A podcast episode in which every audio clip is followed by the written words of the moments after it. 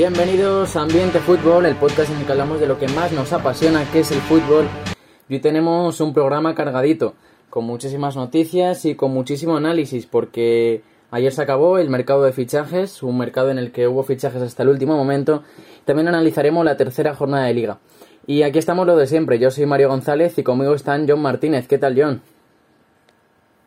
Hola, muy buenas a todos, bienvenidos a un nuevo episodio. María Bueno, ¿qué tal? Hola, bienvenidos a todos. Y Alberto López. Hola, muy buenas. Pues si queréis empezamos con el tema del día, el mercado de fichajes, esas últimas horas frenéticas. Al final no llegó en papel, pero sí hubo otros fichajes importantes, sobre todo el de Griezmann, ¿no? A ver, el de Griezmann fue un... Ha sido un fichaje un poco extraño porque parecía que no iba a pasar nada y salió todo el último día, eh, se hizo, no a última hora, sino pasadas las 12, se, hizo oficial como a la una y media, dos. Y bueno, el Barça necesitaba librarse económicamente, es el jugador que más cobraba de, de la plantilla. Eh, en los años que contrato que le quedaban cobraba 120 millones. Y bueno, eh, se supone que el Barça le han pagado 10 millones ahora y luego después de la cesión el Atleti tiene que comprar de forma obligatoria, tengo entendido, aunque eso no estoy seguro, a Griezmann por 40 millones, bueno, eh, el Atleti ficha a un gran jugador, que si ese Griezmann del Atleti ahora mismo eh, tiene una delantera muy buena el Atleti, y el Barça Libra consigue un poco de aire de oxígeno económicamente hablando, y bueno, eh, es una operación que el Barça eso, busca sobre todo librarse de un salario muy alto y, y conseguir un poco de dinero, porque era de los pocos jugadores que podía conseguir dinero y ha sido todo a última hora. Sí, porque... que, vamos, dale, dale, yo. Bueno, que yo creo que sale ganando obviamente el Atleti. Otro, no sé si un regalo, porque bueno, al fin y al cabo van a tener que pagar casi 40 millones por Griezmann, pero eh, no es por otro año más que el Barça regala casi un delantero al Atleti, Mm. que, bueno, delantero media punta, que va a ser muy importante y seguramente les ayude para poder ganar la liga. Entonces, eh, no sé qué pasa la directiva del Barça últimamente con la del Atleti, pero creo que, vamos, sale ganando el Atleti por completo, porque aunque, bueno, como ha dicho Alberto, es cierto que van a sacar dinero para la deuda y tal, creo que Griezmann ha aportado bastantes cosas, lo que pasa que, bueno, eh, también ha estado tapado estos años por Messi. Entonces, pues bueno, yo creo que... Y encima, si luego el sustituto es de Jong, pues creo que no es una gran operación del Barça. Pero es un poco lo que, lo que tú dices, ya no solo el sustituto, que luego nos meteremos un poco, pero es que recuerda un poco a lo que pasó el año pasado con Luis Suárez, que es regalarle un delantero a un rival directo con el que vas a pelear por la liga. Es decir, que se lo venda al City si tiene esa, esa necesidad de vender, pues bueno, es entendible, pero que se lo venda a un rival directo, que el año pasado ya ocurrió lo mismo y te ganó la liga, pues es un poco lo desconcertante de la operación. Hombre, al final, yo creo que la única forma de entender esta operación que ha hecho el Barça es mirarlo de, de forma económica. O sea, al final el Barça necesitaba librarse de ese salario y es la única forma de entender por qué se ha hecho esa operación. Al final, evidentemente, el Atleti sale ganando porque además ha vendido a Saúl, si no me equivoco, por la misma cantidad por la que va a comprar a Griezmann. Entonces, al final, Saúl era un jugador que no estaba dando tampoco su mejor versión en las últimas temporadas en el Atleti. Entonces, al final, yo creo que el Atleti sale ganando y, y, desde luego ha, ha, conseguido, yo creo, una de las plantillas más completas eh, de esta liga. Eh, tras este mercado, eh, voy a abrir el melón que ha dicho María. ¿Es la plantilla del Atleti la que mejor se ha reforzado? Bueno, eh, es cierto, ha tenido buenos jugadores, pero, pero yo creo que lo más importante es que ha mantenido muchos del año pasado. O sea, ha mantenido casi toda la plantilla del año pasado, entonces eh, es lo más importante. Aunque obviamente De Paul es un fichajazo. Eh, Griezmann, pues, ni te cuento, encima por 40 millones, que ellos lo vendieron por 120. Y es lo que también ha dicho María, al fin y al cabo han vendido a, a Saúl por, por lo mismo, entonces al fin y al cabo ha sido un trueque. Después, ahora yo creo que sí, que son los que mejor se han reforzado. Eh, yo sinceramente también opino lo mismo. Eh, de Paul, lo que he dicho, de Paul y Grima me parece son dos fichajes brutales. Luego está otro fichaje como Cuña, me parece de los otros ese más destacado.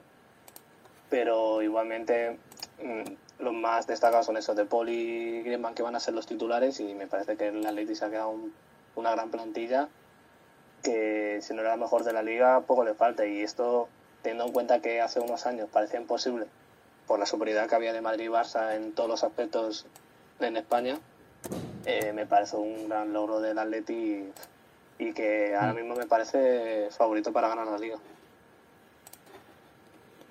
Hablando... Sí, que, o sea, yo ya lo he dicho. Eh, decía eso, que yo ya lo he dicho antes, que yo estoy de acuerdo que, que creo que es la más completa, sobre todo por lo que ha dicho yo, no han tenido, tienen la misma plantilla más o menos que el año pasado y encima yo creo que han sabido aumentar aún más la, sobre todo la calidad pues en al final la delantera con Griezmann o con otros fichajes que yo creo que al final les puede aportar mucha, muchos beneficios en, a la hora de, de hacer rotaciones y, y sobrevivir a lo largo de la temporada. Sí, porque por ejemplo el, el Madrid y el, Barça no sé cómo analizáis cada uno de los mercados, pero del Atleti la pasa por encima. A ver, obviamente sí, el Barça iba bajo mínimos.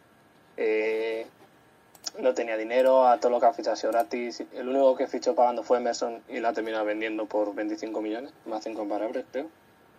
Y bueno, el Barça ha hecho más de vender, hacer un, poco un poco limpieza y buscar un poco sanear económicamente el club, que es totalmente entendible porque hay una deuda de más de mil millones y hay como unas pérdidas de unos 500 millones. Y entonces es, es normal que el Barça se haya centrado en, lo económico y es normal que haya una o dos temporadas que seguramente el Barça no, no tenga su mejor nivel, va a tocar confiar en jóvenes, pero eh, a mí me parece el Barça, el fichaje de Memphis, Eric, el Kun está bien para las posibilidades que había de mercado y luego ha vendido las opciones que ha tenido, básicamente todo lo que ha podido vender lo ha vendido no pocas, pocas ofertas a rechazar el Barça o, ninguna ahora mismo que recuerde. Yo el mercado del Madrid, hombre, evidentemente la gran ilusión de, la afición estaba en Mbappé, que al final no se ha, no ha conseguido llegar este, este verano, pero yo creo que el Madrid no ha hecho un, mal mercado de fichajes. Al final tampoco tenemos eh, no estamos en un mal momento económico, pero tampoco puedes eh, coger ahora y después de estar tantos veranos sin fichar, hacer un desembolso increíble en un montón de jugadores que no te tienen por qué salir bien. Eh, creo que se ha reforzado más o menos en las partes que más necesitaba, que era al final pues con la salida de Barani y de Ramos eh, Alaba, al final el fichaje de Copaginga que se hizo igual el, último día creo que le viene muy bien tras la salida de Odega. Eh, al final, Modric y Cross ya son cada vez más mayores y, necesitas más talento. Hay más gente joven con ganas. Y al final, yo creo que el Madrid no tiene una mala plantilla. Evidentemente, luego hay que ver cómo se desarrolla todo. Pero yo no me parece que haya hecho un mal mercado. Evidentemente, la llegada de Mbappé hubiese saltado esto por los aires, eh, la calidad hubiese aumentado muchísimo, pero no, no me parece un mal mercado de fichajes del Madrid. Pero claro, al final. No ha hecho mal mercado. Vamos, María. No, no, que al final el Madrid eh, a mí no me parece mal mercado porque al final te ha reforzado en dos posiciones que estaban débiles pero nos da un poco la sensación de que el fichaje era en papel, el fichaje era en papel, y al final, como no se ha hecho en papel, pues el mercado del Madrid no se considera malo, pero es como desilusionante, ¿no? Hombre, era difícil que llegase Mbappé. O sea, parecía, por las informaciones que habían dado, pues sobre todo el Chiringuito y otros medios, pues parecía que, que venía sí o sí, pero claro, luego pues eh, con las novedades que ha habido de que ellos rechazaban las ofertas o ni las aceptaban ni, ni contestaban, pues te das cuenta del tipo de club que es. Entonces, pues bueno, al fin y al cabo, pues a priori va a salir gratis el año que viene. En enero seguramente fiche por el Madrid o al menos un precontrato y ya está. Pero bueno, al fin y al cabo, pues ha ganado el Madrid tanto que si hubiese venido, eh, pues tanto en marketing, camisetas y pues que este año le necesitaban. Y yo creo que si hubiese llegado Mbappé sería la mejor plantilla sin duda de la liga. y pues meter al mejor de Europa. Pero bueno, eh, el año que viene va a tenerle gratis y puede ahorrarse ese dinero para Haaland o para cualquier otro jugador. Hombre, evidentemente la ilusión del de, Madrid, de la afición, estaba en Mbappé, o sea, eso se ha notado. Al final parecía que llegaba, pero por lo que se ha dicho, el PSG ni siquiera ha sido capaz de contestar a ninguna de las ofertas. Eh, al final, como ha dicho yo, ya con eso sabes a qué club te estás enfrentando y ante un club que juega con distintas normas, pues poco se puede hacer. Al final, creo que si Mbappé acababa firmando en enero, pues tampoco le ha salido tan mal la operación al Madrid. Es verdad que este año le necesitábamos, pero al final te traes a, a Mbappé gratis y te ahorras pues esos 200 millones de euros que se dice que el Madrid llegó a incluso a ofrecer. Entonces, pues, es tampoco una mala operación. Evidentemente la ilusión no es la misma, porque la ilusión estaba en que viniese este año, pero bueno, dejando un poco de, de lado a los, a los tres grandes, el que puede ser grande también esta temporada, y creo, y ya lo dijimos aquí, que es aspirante al título, es el Sevilla. Sevilla se ha gastado unos 40 millones y para mi gusto ha fichado jugadores muy interesantes. Eh, Delaney, Dimitrovic, eh, Rafa Mir. No sé cómo valoráis eh, otro gran mercado de Monchi. Yo creo que pues Sevilla siempre hace... A ver, cierto que hubo los años que Monchi se, no estuvo, porque estaba en la Roma, pues bajaron un poco el nivel, pero ya desde que, al menos desde que yo sigo el fútbol y ha estado Monchi, siempre ha hecho grandes mercados. No trae jugadores con un gran nombre, porque al fin y al cabo, pues bueno, Rafa Mir estaba en el Huesca, que es cierto ha marcado muchos goles, Delaney pero está en el Borussia Dortmund, pero no era titular indiscutible, ni era de los grandes jugadores. Luego Dimitrovic, pues tampoco era el mejor portero de la liga, pero poco a poco, pues tiene jugadores a lo mejor más normalitos, así por decirlo, hacen un gran equipo y seguramente lo que dijimos en el episodio anterior, lo más probable es que luchen por la liga porque tiene un equipazo y un pedazo de entrenador. Entonces, pues bueno, a mí me parece también un mercado de fichajes espectacular, porque lo que he dicho. No son jugadores con un gran nombre, pero que al final de temporada siempre, o sea, durante la temporada siempre rinden. Entonces, pues siempre suelen acabar en lo más alto. Yo, yo estoy de acuerdo con John, a mí también me parece el Sevilla ha hecho un gran mercado, sobre todo por eso, porque son jugadores buenos, que rinden, que suelen cumplir.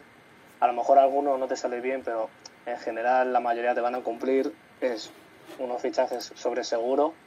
Y al fin y al cabo tiene un gran entrenador como el Petit, que es, de momento lo que ha hecho en el Sevilla ha conseguido que sus jugadores den más nivel de lo esperado. Así que si el Sevilla lo hace bien y, y con Lopetegui de entrenador, el Sevilla puede hacer una gran temporada incluso mejor que la anterior. La anterior fue muy buena, luego siempre depende de circunstancias, a lo mejor luego eh, le sale peor temporada, pero en principio Sevilla tiene una gran plantilla, no ha perdido mucho o nada y me parece que puede ser una gran temporada. Sí, es un poco lo que tú dices, porque hemos visto un mercado en el que el Barça ha perdido a Messi, el Madrid ha perdido a Ramos y el Sevilla ha mantenido a Koundé, que era un poco el que más posibilidades tenía de salir, pero no solo Cundé, Cundé, Enesiri eh, o Campos ha mantenido a sus estrellas, entonces ya no es solo los fichajes que ha hecho, sino que se unen a un bloque que llevan ya muchos años jugando juntos. Yo creo que la mayor ventaja de Sevilla, aparte de lo que habéis dicho, de que ha hecho buenos fichajes y que ha mantenido a, a lo que ya tenía, sobre todo es eh, vienen los fichajes vienen a, a, un grupo ya muy formado y al final el mayor, el mayor punto fuerte que tiene el Sevilla es eso, que al final es un equipo, un grupo muy bien formado que se entiende en el campo y, y al final yo creo que ese es su mayor punto fuerte. Sí, muy, muy de acuerdo, muy de acuerdo con eso. Y luego de la, de la zona ya media baja de la, de la clasificación, eh, ¿cuál ha sido el fichaje que más os, os ha sorprendido, os ha gustado que creéis que ese equipo puede, puede dar un salto?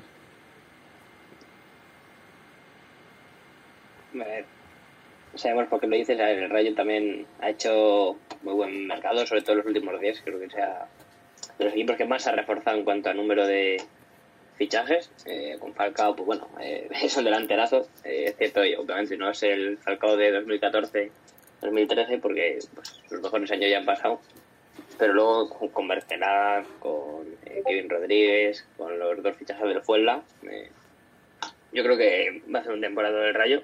No va a, a lo mejor no va a Europa, pero yo confío que con esos fichajes eh, no sufra tanto y pues se mantenga en primera, no fácil, pero bueno, con menos dificultades.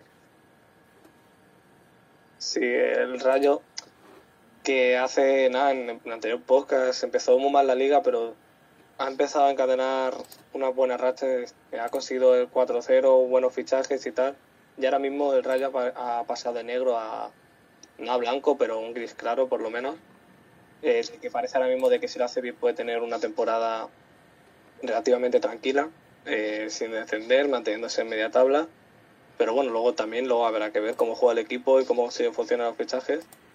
Pero sobre todo el de Falcao, que todavía no se ha hecho oficial, pero el Rayo le faltaba el gol y aunque Falcao no sea el mismo como ha dicho John de 2013-2014, eh, es un jugador que te va a meter goles casi seguro. Así que puede hacer buena temporada de Rayo, mantenerse tranquilamente y luego conseguir estar varios años de primera, que ojalá lo consigas, pero bueno, primero que pensas en esta temporada. Sí, yo estoy de acuerdo. Al final, el podcast pasado, si no recuerdo mal, decíamos que a lo que al Rayo le faltaba en este mercado de fichajes era, era encontrar a su delantero. Al final, en la última jornada, si no me equivoco, acabó ganando 4-0 y ahora encima incorpora a Falcao, que desde luego es, es una de las bombas de, de esta liga. No, nadie se esperaba ese fichaje y creo que al Rayo le, le va a venir perfecto, vamos. Sí, Falcao es un jugador que, que él quería venir él, y él lo dijo y estuvo el último día de mercado esperando al Rayo Vallecano. Al final el Rayo Vallecano eh, le dejó por al final y finalmente pues le aceptó, todavía no se ha hecho oficial, pero vamos, entre esta tarde y mañana se hará, se hará oficial y es lo que buscaba el Rayo Vallecano, eh, un delantero, un tío que, que marque goles y que, que tenga gol y creo que es el complemento perfecto para, para todo lo que, lo que había ya. Y, y, así equipos como por ejemplo el Betis, Villarreal, ¿os gustan los fichajes que he ido haciendo? ¿Creéis que pueden dar el salto? Por ejemplo el Villarreal que va a jugar Champions este año. ¿Creéis que pueden dar ese salto o que son un poco lo que ya había? El Villarreal es algo parecido a lo del Sevilla. Ha mantenido el bloque porque ganaron la Europa League y pelearon hasta el final la Supercopa y luego ha traído un par de fichajes, yo creo que bueno, o Mandy era el central titular del Betis, un equipo que está en Europa League, y pues como suplente de Albiol y Pau Torres, me parece un centralazo.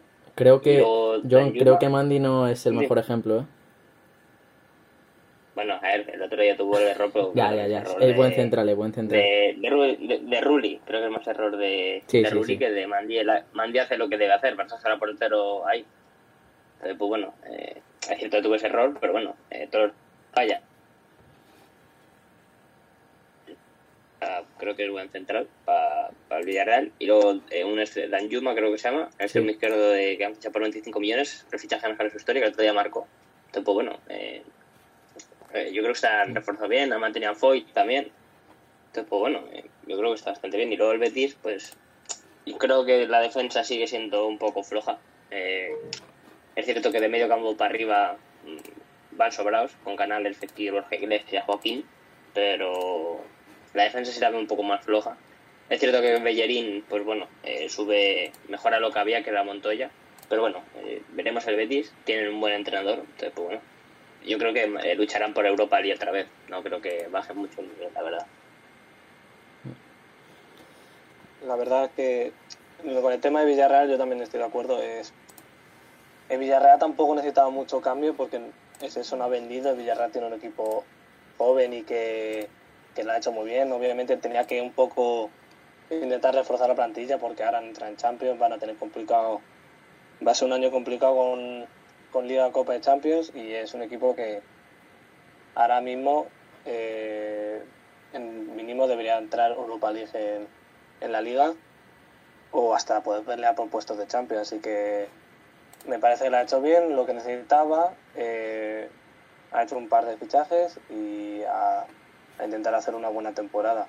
El Betis sí que me parece que, que el mercado de fichajes se ha salido perdiendo porque si ya tenía problemas defensivos, ha vendido a, su, a sus centrales titulares prácticamente y ahora el Betis, aunque sí es lo que ha dicho John, arriba sí que tiene un buen, buen equipo y pueden hacer muy, buena, muy buenas actuaciones, defensivamente el Betis es un equipo muy flojo.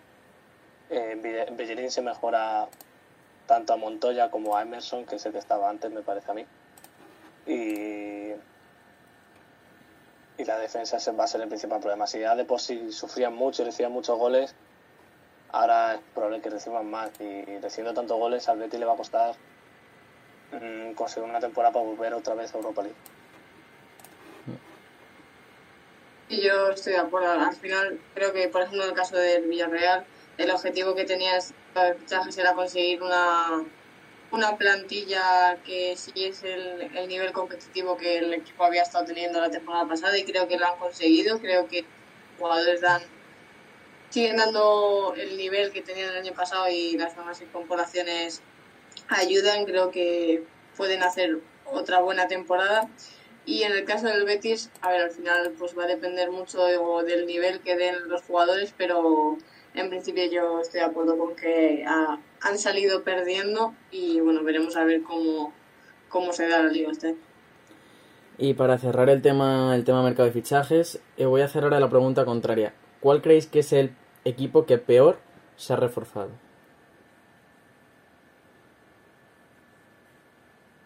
Yo creo que así ningún equipo se ha reforzado mal. Pero, a ver, yo diría, no, no creo que peor, pero el Atleti no se ha reforzado básicamente. Solo ha traído a, a Pecha Román, que era el central capitán de la Real Sociedad B, que bueno, sí, es cierto que buena temporada. Y pues bueno, está todavía por ver porque no ha podido debutar por lesión. Pero bueno, o sea, es, a lo mejor no es el que por se ha reforzado realmente, porque tampoco igual no lo necesitaba. Y pues todos sabemos las limitaciones que tiene Atleti y no puede hacer 10 fichajes por temporada o 5. Pero bueno, yo diría Atleti que porque solo ha traído un jugador. Aunque bueno, también el Levante solo ha traído a Soldado y a Franquesa. Entonces, pues bueno, entre ellos dos, yo diría yo, entre esos dos, uno, uno de los dos. A ver, yo creo que es muy difícil decir cuál es el equipo que peor se ha reforzado, porque al final luego depende mucho del, del nivel que den los jugadores en la plantilla, pero a ver si a priori es como dice yo, al final los equipos que menos se han movido, pues a priori son, son los equipos que más papeletas, por así decirlo, ponen a la hora de, de ser el peor equipo a la hora de reforzarse en este mercado de fichajes.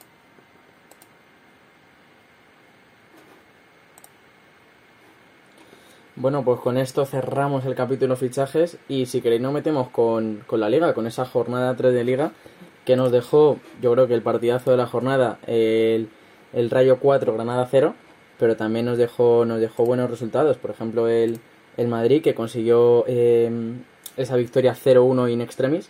¿Qué nos puedes contar, María, del partido? Bueno, pues el, el Madrid tampoco hizo un partido, a mí al menos me faltó esa verticalidad y esa, esa rapidez de juego que había estado demostrando en los, en los primeros partidos. Eh, tuvo minutos mm, buenos, eh, sí es verdad que, que hubo una, una, parte del encuentro que sí es verdad que el Madrid pues, eh, tuvo muchas ocasiones y contó con, con buenos minutos, pero creo que al Madrid todavía le falta en esta liga encontrar esa regularidad que le permita no solo hacer minutos buenos, sino que hacer grandes partidos con grandes ocasiones y, y sobre todo le costó muchísimo encontrar el gol. Al final eh, llegó por el gol de Carvajal en el 61 y al final fue el gol que, que dio la victoria. El Madrid no consiguió mucho más y, y, no pasó mucho más en el partido. Yo creo que, que al final es eso. Lo que las sensaciones que deja es que el Madrid tiene que encontrar esa regularidad para no solo hacer eh, minutos buenos, sino que dar un gran nivel a lo largo de todo el partido porque al final, bueno, pues ante ciertos equipos de la liga te puede servir el, dar solo unos, pero el Madrid necesita encontrar la regularidad. Y bueno, el eterno rival, el Barça, ganó 2-1 frente al Getafe. Demasiado sufrimiento, ¿no? Para, para ser el Getafe. Demasiado. Eh, un muy mal partido del Barça en líneas generales. Eh, el partido del Barça se resume en que consiguió un gol temprano y a, partir de ahí el Barça ya pensaba que lo tenía hecho. Eh, luego Sandro consiguió el partido y tuvo otra vez la suerte del Barça volver a conseguir un gol pronto, rápido, un buen gol de Memphis.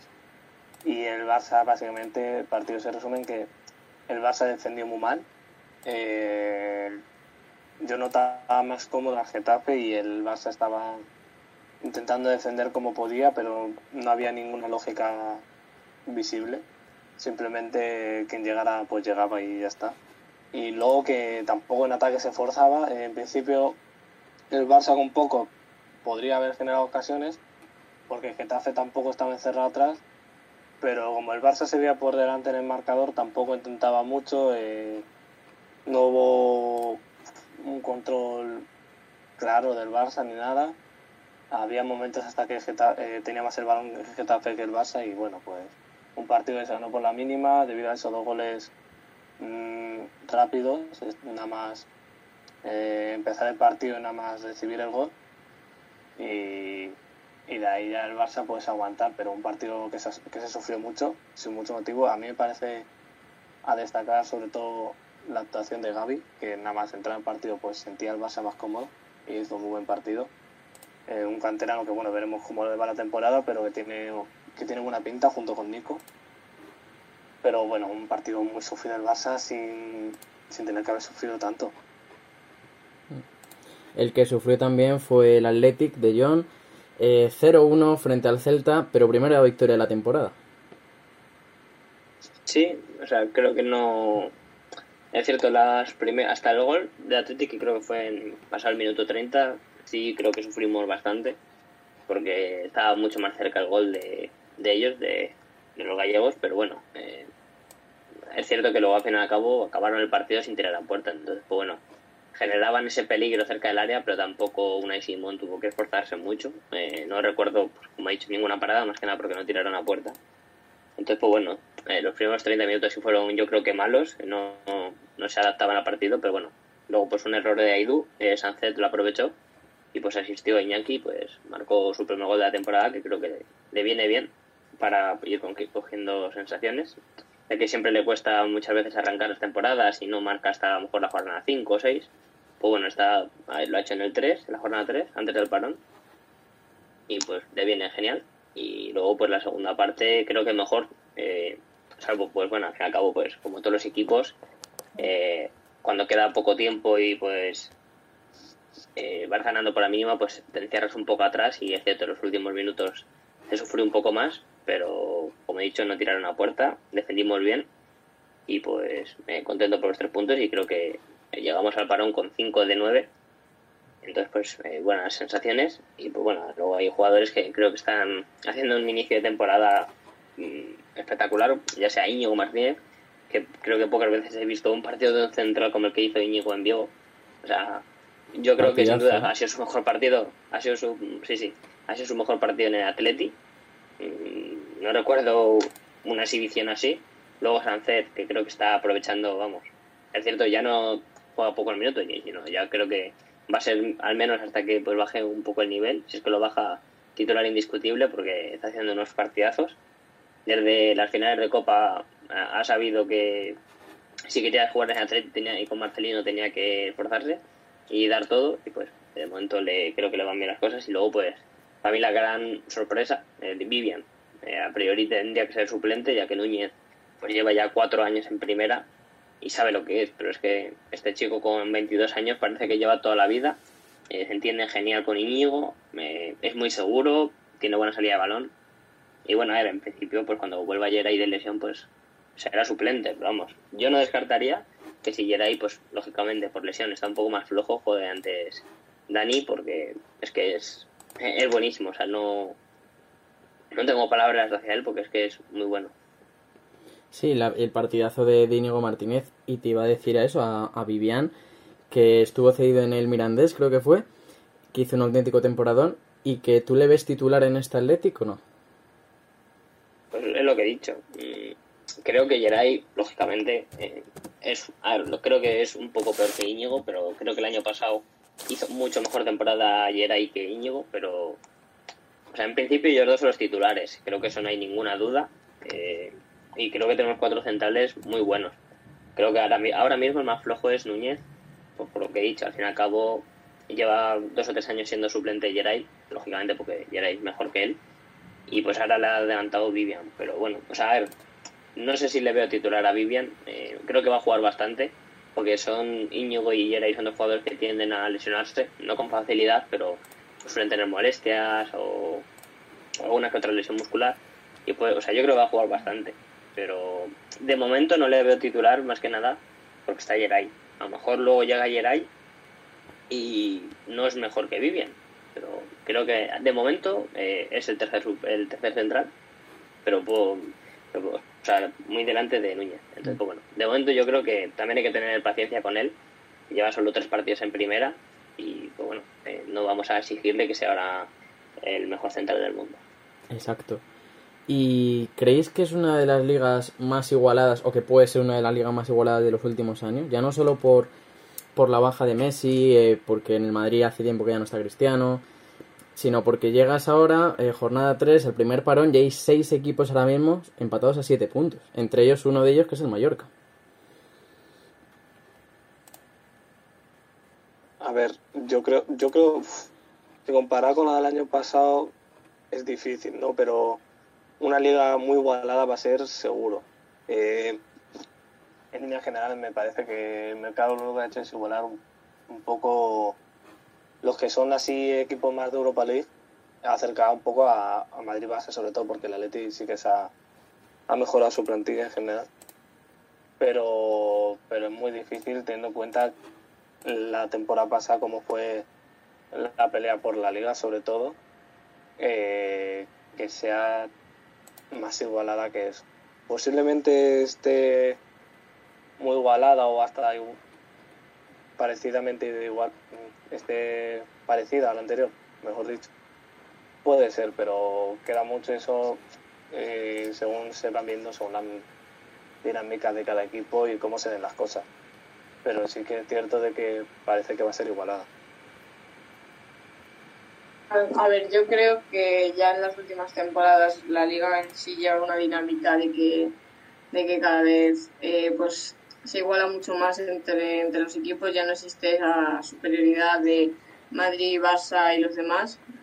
Eh, entonces, evidentemente las ligas cada vez están más igualadas, pero bueno, aún así yo creo que llevamos tres jornadas, es, es muy pronto para decir eh, como, de igualada, como de igualada va a estar. Al final creo que se debe esperar y ver al final cómo, cómo se va cómo se va haciendo todo porque al final ahora mismo son solo sensaciones lo que, lo, lo que tienen los equipos y ahora es cuando se va a empezar a ver el nivel real que van a dar. Yo estoy de acuerdo con María, creo que lógicamente es pronto para ver si está igualada no obviamente llevamos solo tres jornadas, no se sabe nada, pues igual si estuviésemos en la jornada 25 y estuviésemos así, pues sí te diría que es muy igualada. De momento no se sabe, aunque yo personalmente mi sensación es que sí va a serlo. Es cierto que, a ver, en principio no veo pues a la Real Sociedad, o al Villarreal o al Betis, que fueron los equipos, así por decirlo, de Europa League. Es decir, el Villarreal ido Champions, pero no por ganar una por ganar una competición o porque quedas en Liga cuarto entonces no, no veo a esos equipos compitiendo por la liga, que luego pues como todo puede ser, pero en principio no les veo ahí arriba. Y creo que está igual en el sentido de que hay eh, como tres bloques o cuatro en la liga que están entre esos equipos que pertenecen a cada uno muy igualados. Es decir, los cuatro que compiten por la liga creo que están mucho más igualados que otros años. A, eh, a ver qué pasa este año con el Sevilla. A ver si llega hasta las últimas jornadas también compitiendo por la liga. Luego Villarreal, Real Sociedad y Betis que son pues el segundo bloque también creo que están bastante parecidos. Y luego pues equipos como Celta, Atleti, Valencia, Granada, que pues van a luchar por intentar llegar a Europa, también creo que están igualados, no creo que haya una gran diferencia. Y luego en el descenso pues básicamente lo mismo. Creo que están los equipos muy igualados y encima luego pues lo, creo que lo hablamos en el podcast pasado, que se pierde mucho tiempo. Entonces pues eh, los equipos pues va a haber resultados muy cortos este, este año pues, pues salvo sorpresa como el Rayo que le marcó cuatro la Granada, algún que otro partido, pues eh, habrá muchos goles, pero creo que van a ser este año resultados cortos, pues por lo que he dicho. Eh, no hay apenas, no hay esa diferencia que había otros años de que casi siempre, pues un Villarreal, si se enfrentaba a un equipo de abajo, lo más seguro es que lo golease. Eh, a día de hoy no lo veo tan, tan fácil, sino que pues se, se va, van a ser resultados muy cortos, 2-1, 2-0, no mucho más. ¿Y a qué creéis que se debe esta igualdad que hay en la liga? Aparte de lo que has dicho de las pérdidas de tiempo, pero ¿es esa la causa principal? ¿O hay más causas ¿no? que, que provocan esta, esta igualdad? El, estilo de juego, pues lo, hablamos en el podcast pasado. Eh, los equipos se centran ahora mucho más en defender que en otra cosa. Al fin y al cabo, pues si tú lo que he dicho antes, lo más seguro es que un Villarreal, por ejemplo, que es un equipo de la tabla, de la parte alta de la tabla, pues goleas a un equipo abajo porque no estaban tan encerrados, iban pues a marcar goles, que lo que va el fútbol. Pero claro, si están encerrados, pues cuesta mucho más. Entonces, son resultados más cortos. A ver, que seguramente pues hay otros motivos, como que pues los eh, directores deportivos cada vez están más especializados, eh, saben fichar de otras ligas. Además, los futbolistas cada vez están pues hay mucha más preocupación por las dietas, eh, por el horario de sueño, los entrenamientos. Entonces también pues están mucho mejor físicamente que hace muchos años que solo se preocupaban por dos o tres jugadores. Eh, ninguno iba al gimnasio. Y ahora pues eh, lo raro es no ir. Entonces pues es un cúmulo de cosas que yo creo que hace que esté muy igualado. Sí, yo estoy, yo estoy de acuerdo con lo que ha dicho yo. Al final evidentemente el fútbol no deja de evolucionar y no no era igual el fútbol que veían nuestros abuelos al que vemos ahora y al final eso va a seguir pasando. Y, y es verdad que ahora todo está mucho más controlado, como dice yo, las dietas, las lesiones, pues al final eso también influye en, en tu forma de juego y, y, eso también pues influye a que veamos eh, una liga más más pareja.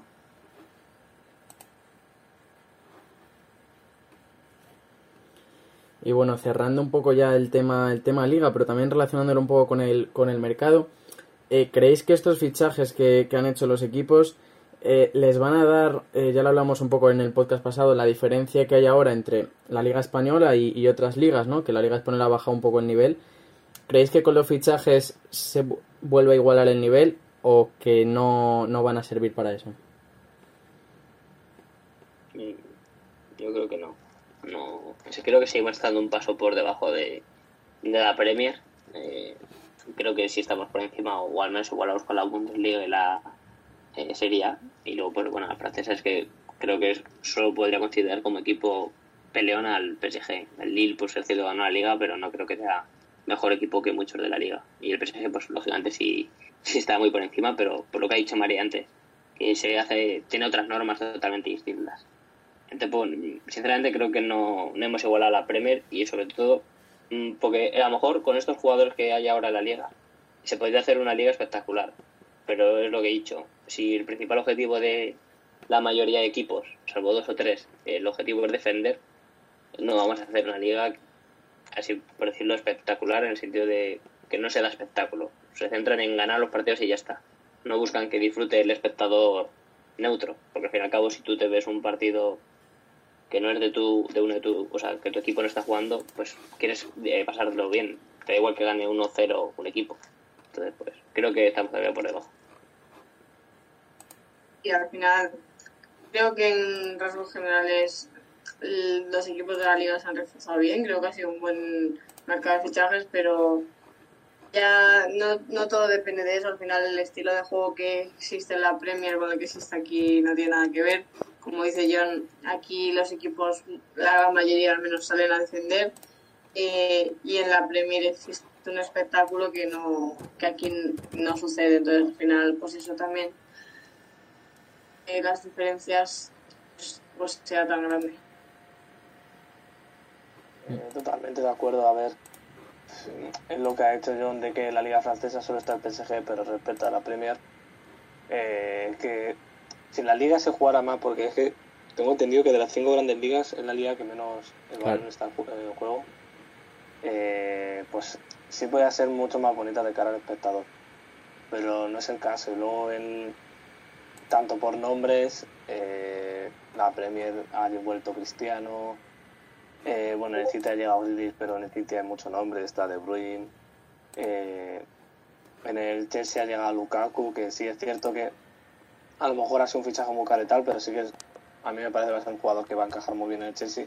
En general, eh, aquí se ha hecho buen mercado dentro de las posibilidades que había, pero en otros equipos bueno, sobre todo en la Premier y en el PSG, eh, lo que se ha hecho es, como tienen dinero, gastarse mucho más dinero de lo que aquí se podía permitir cualquier club. Ningún club podía haber pagado 100 millones.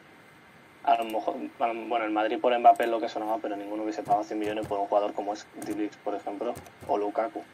Entonces, económicamente seguimos muy por debajo y eso hace que la liga también. Claro, es que es que no se no lo pagan porque no lo tienen, es decir, si lo tuvieran sí lo pagarían, como se ha visto en Madrid que se ha intentado lo de Mbappé, pero como no lo tienen, pues no no lo pagan.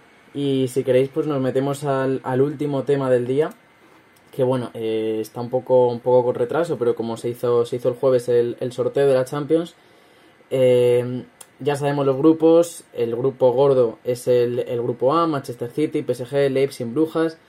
Eh, María, ¿cómo ves el, el, grupo del Madrid? Pues, yo creo que el Madrid no ha tenido un mal sorteo. Al final eh, repite el grupo prácticamente.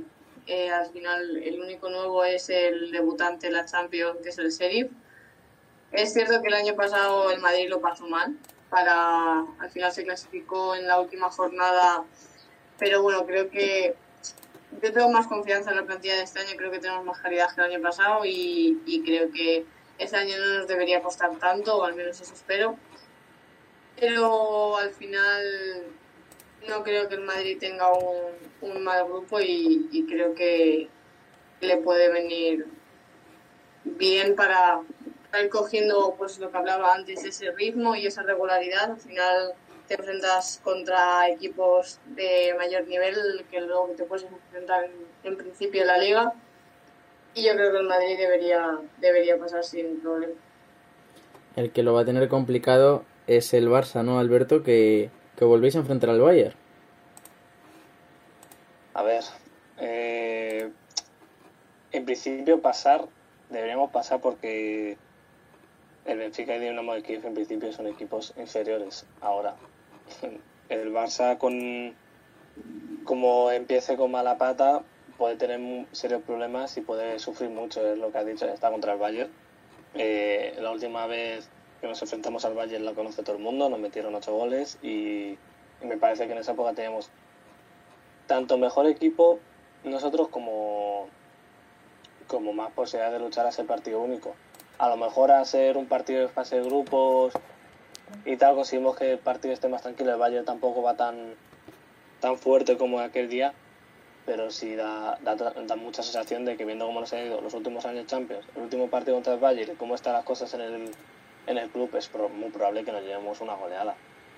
Eh, espero que por lo menos el equipo luche, lo intente, intente el partido más o menos que esté igualado dentro de lo que cabe, pero contra el Bayern es que lo veo muy difícil. Mm, encima ese primer partido que hacemos nada más volver de, de, de parón de selecciones, el 14 de septiembre, entonces vamos a tenerlo muy difícil, pero bueno. Eh, espero que por lo menos contra Benfica y Dinamo de Kiev hagamos los partidos que tenemos que hacer y pasar, mm, ya que el simple hecho de pasar al eliminatorio de Champions es algo que al Barça le va a ayudar en varias facetas. Y es que además eh, se da la circunstancia de que este año tenemos cinco equipos españoles también en los sorteos. Así que, eh, John, elige. Eh, hablas del Atleti, del Villarreal, del Sevilla, del que tú quieras. Ver, creo que el, el que más beneficiado ha salido es, entre comillas, porque bueno, luego puede pasar lo que puede pasar cualquier cosa. El mejor grupo tiene para pasar es el Sevilla. Creo que no son rivales. Eh, muy complicados. El Lille, pues bueno, es lo que he dicho antes. Creo que o sea, es el buen equipo, lógicamente, pero no, no creo que sea peor que el Sevilla, o sea, que sea mejor que el Sevilla. Luego el Salzburgo, pues bueno, no es el Leipzig, entonces es, siempre decirlo, no es su filial, filial, pero bueno, les quitan casi todos los jugadores. Y luego el Wolfsburgo, pues bueno, eh, yo creo que puede ser, así por decirlo, la sorpresa. Creo que de, de, momento han empezado bien en la Bundes, entonces, pues bueno, eh, vamos, tampoco es un rival complicado. Entonces, el más, el que mejor lo tiene, yo creo que va a pasar, el Sevilla. Luego Villarreal, pues bueno, contra United y Atalanta va a sufrir, porque son dos buenos rivales y encima el United ha, ha, se ha traído Cristiano de vuelta. Y pues eh, en principio se pasarán como primeros y luego el Atleti. Así que lo tiene complicado. Eh, en principio debe pasar como segundo, pero tiene tres equipazos. No, no, va- no, lo, no lo va a pasar bien, la verdad. la verdad. Sí, va a estar, va a estar bastante complicado para, para todos los equipos, pero bueno. Eh, ¿Qué grupo veis así más, más flojito? Hemos dicho que el grupo fuerte es el del Manchester City, PSG, Leipzig. Yo creo que todos estamos de acuerdo en ese. Pero ¿qué grupo decís? El que no vais a ver ningún partido. El grupo Yo C, creo yo creo que- perdón. No, no, Di María, Didi. A ver, al final el grupo más flojo, hay, como ha dicho yo, es el de Sevilla, pero luego también está el grupo de, del Borussia. El Borussia tampoco tiene un, un grupo difícil y al final yo creo que son los, los dos grupos con menos atractivo, así en general. Eh, porque al final pues son equipos a priori que te pueden dar menos espectáculo, pero, pero bueno, yo creo que aún así hay partidos interesantes en, en la mayoría de grupos.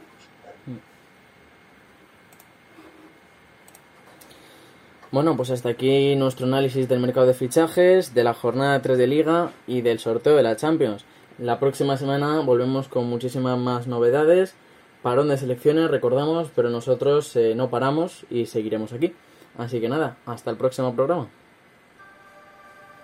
Hasta la próxima. Adiós.